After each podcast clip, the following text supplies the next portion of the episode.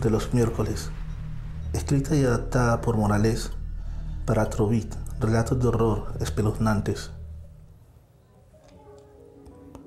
Es difícil contar lo que me sucedió. Vivo solo, me separé hace unos años y cada tarde después del trabajo salgo a montar bicicleta. Hago unos 30 kilómetros y regreso a casa. Casi siempre vuelvo en las horas de la noche una buena ducha y a dormir como un bebé. En los recorridos se conocen muchas personas que también montan bicicleta. Con algunos se entabla conversación, otros simplemente siguen su camino. En una ocasión conocí a un joven, el cual montaba los miércoles por mi mismo recorrido. Entablamos una buena amistad yo sabía que en un lugar específico me lo encontraba cada miércoles ya al anochecer, muy cerca de mi casa, pero él siempre se quedaba en un lugar solitario, boscoso y con rocas a cada lado del camino. Nunca quiso acompañarme a casa, siempre me decía que no podía seguir más. Le parecía extraño, pero el joven tendría sus razones. Se veía un buen tipo, me contó que trabajaba en una fábrica de calzado. Él era un simple supervisor, pero ya su jefe le había dicho que lo ascendería y ganaría mucho más dinero. Y este era el empujón que necesitaba para casarse. Ya se lo había contado a su novia y estaban felices.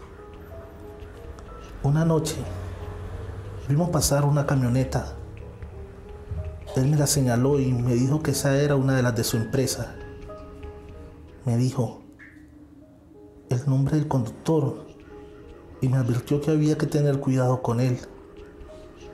Era muy acelerado y podía matar a algún ciclista. Para la prueba estaba un raspón que tenía la camioneta. Y aunque él lo había tratado de disimular con una base de pintura, un experto podría dar fe de ello.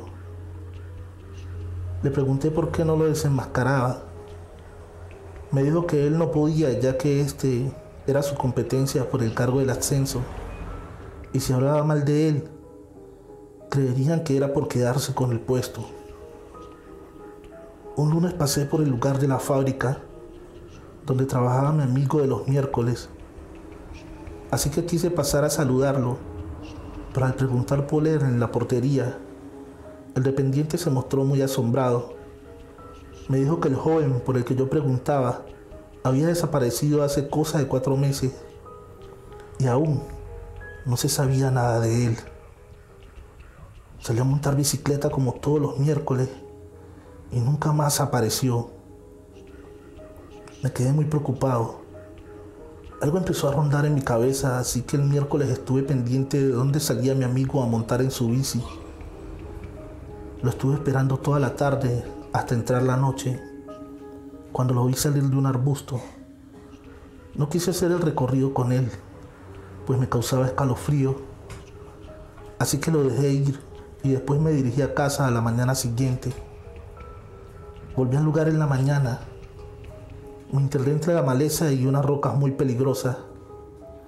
Allí, en un lugar muy escondido, se podía ver una calavera y su bicicleta al lado la misma que cada miércoles llevaba mi amigo, y aún conservaba el casco en su cabeza. Saqué mi celular y llamé a la policía. Estos llegaron dos horas después. Allí hicieron el levantamiento y uno de los investigadores se fijó en el manubrio. Había restos de pintura. Al parecer allí lo había golpeado el auto y lo tiró a aquel lugar donde nadie lo había podido encontrar. En ese momento se me vino a la mente la conversación que tuve con él y le informé a la policía que yo sabía qué auto era. No le puso cara de buenos amigos, pero como allí hacía una hermana del muerto, esta insistió que debía investigar. Fuimos a la empresa de calzado y le señalé la camioneta.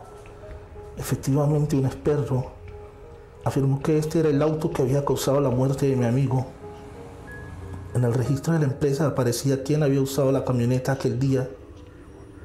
Y aunque al principio Dijo que solo había sido un accidente y tenía temor de confesar lo sucedido. Con la astucia de un detective, por fin dio el brazo a torcer y confesó su crimen.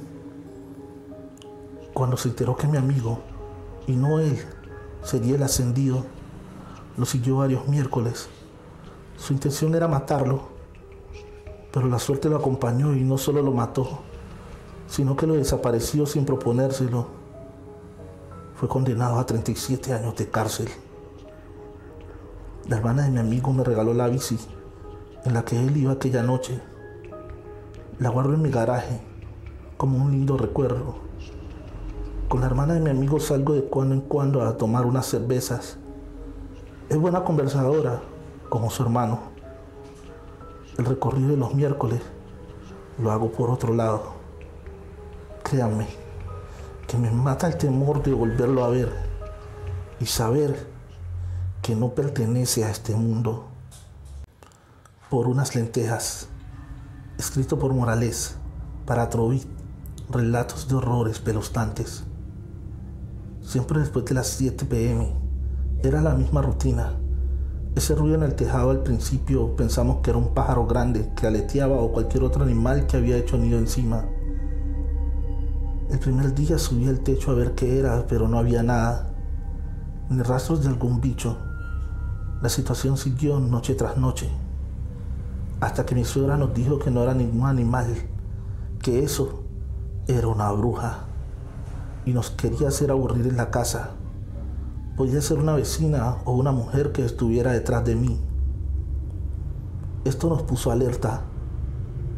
Agregamos qué podíamos hacer, pero todos tienen algún truco, como las tijeras abiertas, regar sal, la ropa interior al revés. Nada de esto servía cada noche era igual.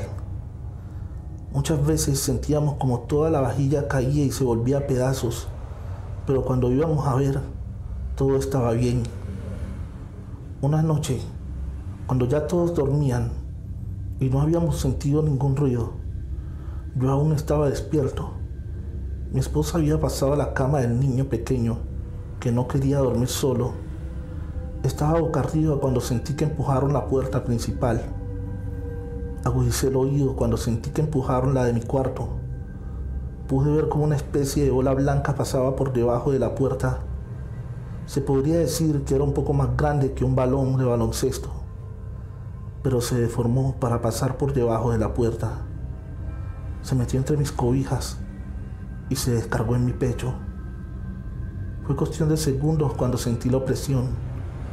No podía hablar, no podía gritar. No me podía mover. Sentía dificultades para respirar. No sé cuánto tiempo pasó, cuánto sentí que se fue, haciendo exactamente el mismo recorrido. Cuando sentí que cruzó la puerta principal, sentí una carcajada diabólica. Cuando recuperé mi respiración normal, llamé a mi esposa y le conté lo sucedido. Al día siguiente, le conté a mi suegra y nos afirmó que efectivamente era una bruja que me andaba persiguiendo. Le pregunté por qué. Me dijo que son mujeres que les gusta hacer el mal. Tal vez pudiera estar enamorada de mí o simplemente me odiaba. Esas cosas son cosas del demonio, dijo. Tres noches seguidas me visitó la maldita bruja. Hasta que no aguanté más. Fui donde el sacerdote y le conté mi problema. Me miró sorprendido. Dijo que en esta época ya casi no se sabía de brujas. Me aconsejó poner cruces de las que hacen con los ramos del domingo de ramos, una en cada esquina de la casa. Deja libre de la cruz que haya más cerca de la puerta, porque necesitamos que entre en la casa. También puedes poner un puñado de lentejas, maíz o frijol al lado de mi cama, pero también deben ser de los que las personas llevan para bendecirlos en Semana Santa.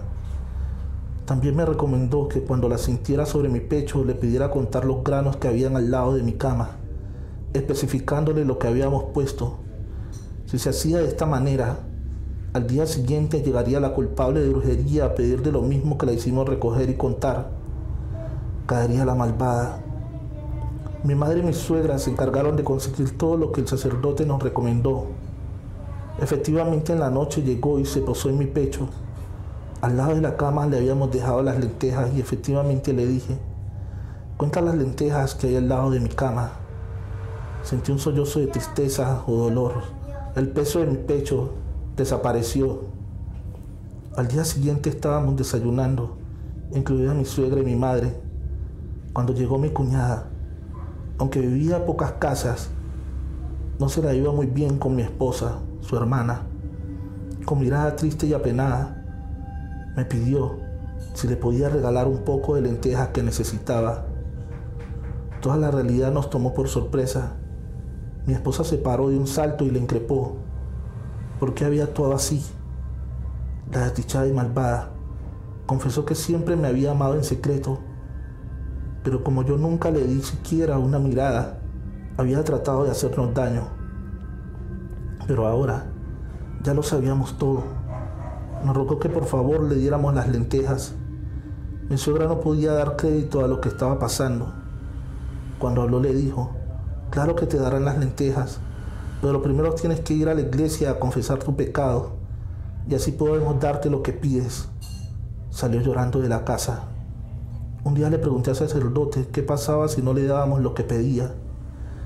Me dijo que hasta que no se le diera lo que nos rogaba, ella no podría volver a usar su poder de bruja. No podía desdoblar su espíritu y viajar en las noches volando. Había perdido todo poder hasta que se le dieran las lentejas o el grano que se obligó a contar.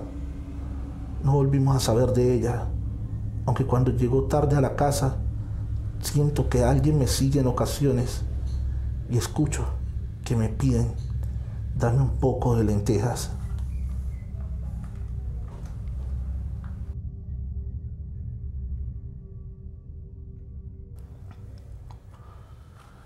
La mujer de las fresas y las flores, escrito por Morales para Troví, relatos de horrores espeluznantes. Al frente de nuestra casa hay un hermoso bosque y entre este se puede ver una pequeña choza o cabaña. Las primeras semanas creímos que estaba deshabitada. No se veía nadie, no se escuchaba nada, tampoco nos acercábamos, pues parecía ser la casa de alguien y aunque estaba en el bosque, que hacía parte de nuestra propiedad, dábamos un rodeo para ir al bosque. Una tarde fui yo la primera en verla. Allí había una mujer, al parecer sembrando plantas. Corrí a contarle a mi madre, pero cuando volvimos a ver, allí no había nadie. Después de este suceso, nos animamos a visitar aquella humilde casa mi madre y yo recorrimos todo el lugar y miramos por entre las viejas ventanas, pero allí no había nadie. Lo extraño es que en el lugar donde vi que la anciana planteaba, sí habían unas nuevas matas, no como sembradas hace un momento, pero sí en los últimos días. Le contamos a mi madre lo sucedido, pero no le prestó atención. Unos días después, mi madre vio a la extraña mujer moverse dentro de la casa Corrió a ver, pero allí no había nadie. Después fue mi padre quien la vio y le apareció bien extraño. Nos recomendó no acercarnos. Tal vez simplemente no quería que la viéramos. La situación se volvió tan cotidiana que a todo momento la veíamos en sus labores. El jardín que vimos plantar ya estaba grande y florido.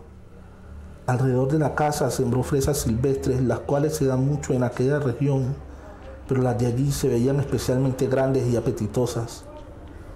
Una mañana que mi padre salía para su trabajo, nos llamó un tanto emocionado y alegre. En la puerta de nuestra casa había una canasta llena de fresas silvestres. Todos dirigimos la mirada a la cabaña del frente. La mujer estaba allí y nos saludó con la mano y le devolvimos el saludo. Cada mañana aparece en nuestra casa una canasta ya sea las famosas fresas o cualquier otro fruto, y siempre un ramo de flores, aquellas del jardín de la anciana. Un domingo todos fuimos al poblado, al que nunca asistíamos. Siempre salíamos a hacer nuestras compras a la ciudad, pero en esta ocasión queríamos averiguar algo de la pequeña casa, sin decir nada de la anciana. El párroco del poblado nos contó que la mujer que vivió en esa pequeña casa murió hace más de 50 años. Al parecer sus dos hijos se fueron a la guerra y nunca más se supo de ellos.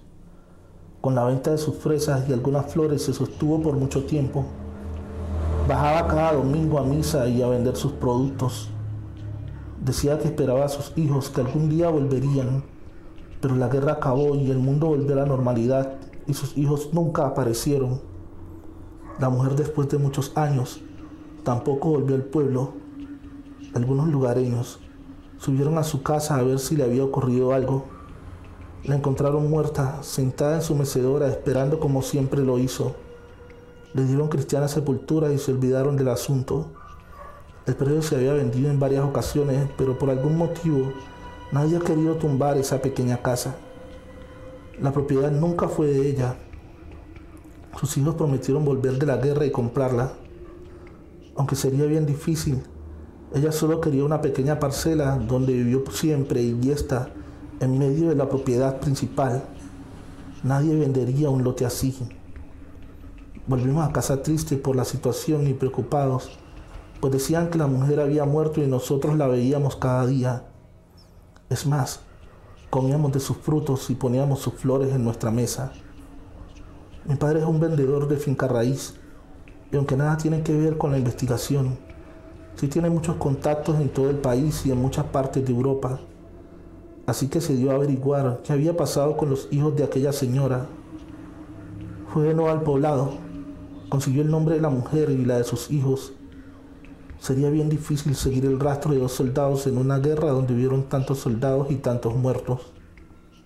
Después de un año de indagar, supimos que uno de sus hijos murió a los pocos meses de estar en la guerra.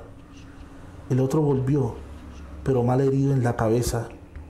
Después que se recuperó, no recordaba nada. Allí se enamoró de una enfermera, tuvo un hijo y murió un año después. Se cree que a causa de las lesiones que traía de la guerra. Mi padre en un momento de locura, como dijeron el abogado y el notario, ya que con lo que hacía le bajaba en un 40% del valor a la propiedad, hizo una escritura a nombre de dicha anciana del predio donde ésta vivió o vivía. Pasó el documento por debajo de la puerta con una nota que decía con mucho cariño para mamá, firmada con los dos nombres de sus hijos. Mi padre hizo una nota especial en la escritura principal. Este lote nunca se vendería, al menos que su legítima dueña apareciera a hacerlo. Desde aquel día no volvimos a verla en la casa, pero mi padre miró por la ventana, el papel había desaparecido.